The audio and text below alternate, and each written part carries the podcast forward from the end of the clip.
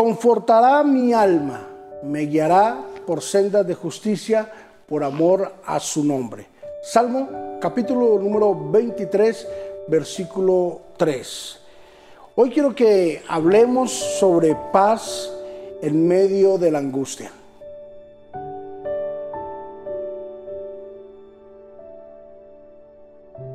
A pesar de que David había experimentado uno de sus más grandes momentos de angustia, de sentirse solo, la oración se convirtió en su gran refugio. Ahora, David fue enseñado desde muy pequeño a orar, a tener una relación con Dios.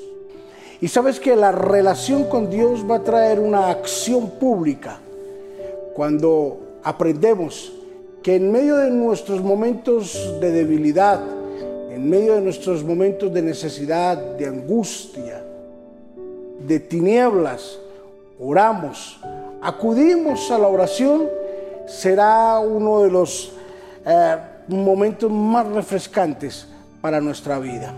El salmista David entendía y recordaba lo que había sido instruido desde muy pequeño.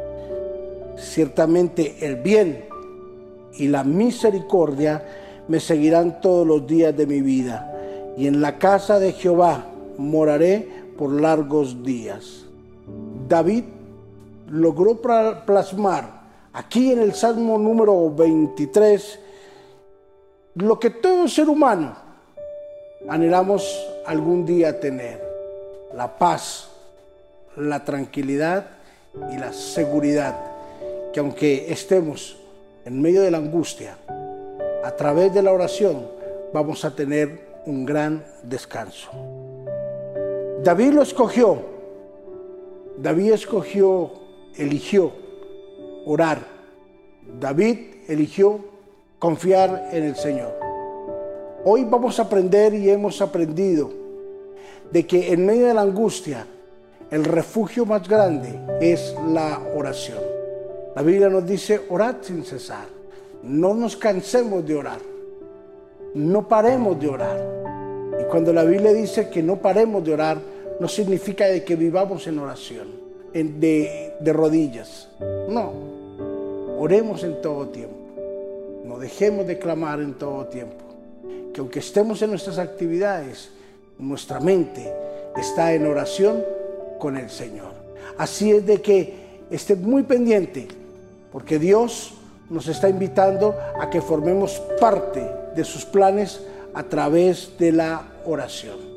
Padre, bendigo a mis amigos y a mis hermanos en este día que han escuchado, Señor, esta palabra y que nos insta a cada día orar más y más. Paz en medio de la angustia que solamente nos la puede dar la oración. Jesús a través de la oración. Padre, yo los bendigo en el nombre de Jesús y declaro que los cielos están abiertos para ellos en medio de su angustia, en medio de su necesidad, en medio de su desasosiego. Ahí estás tú ayudándolos y guiándolos en sus caminos. Los bendigo en el nombre de Jesús con la bendición tuya, Padre. Amén y amén. Paz en medio de la angustia. Bendiciones.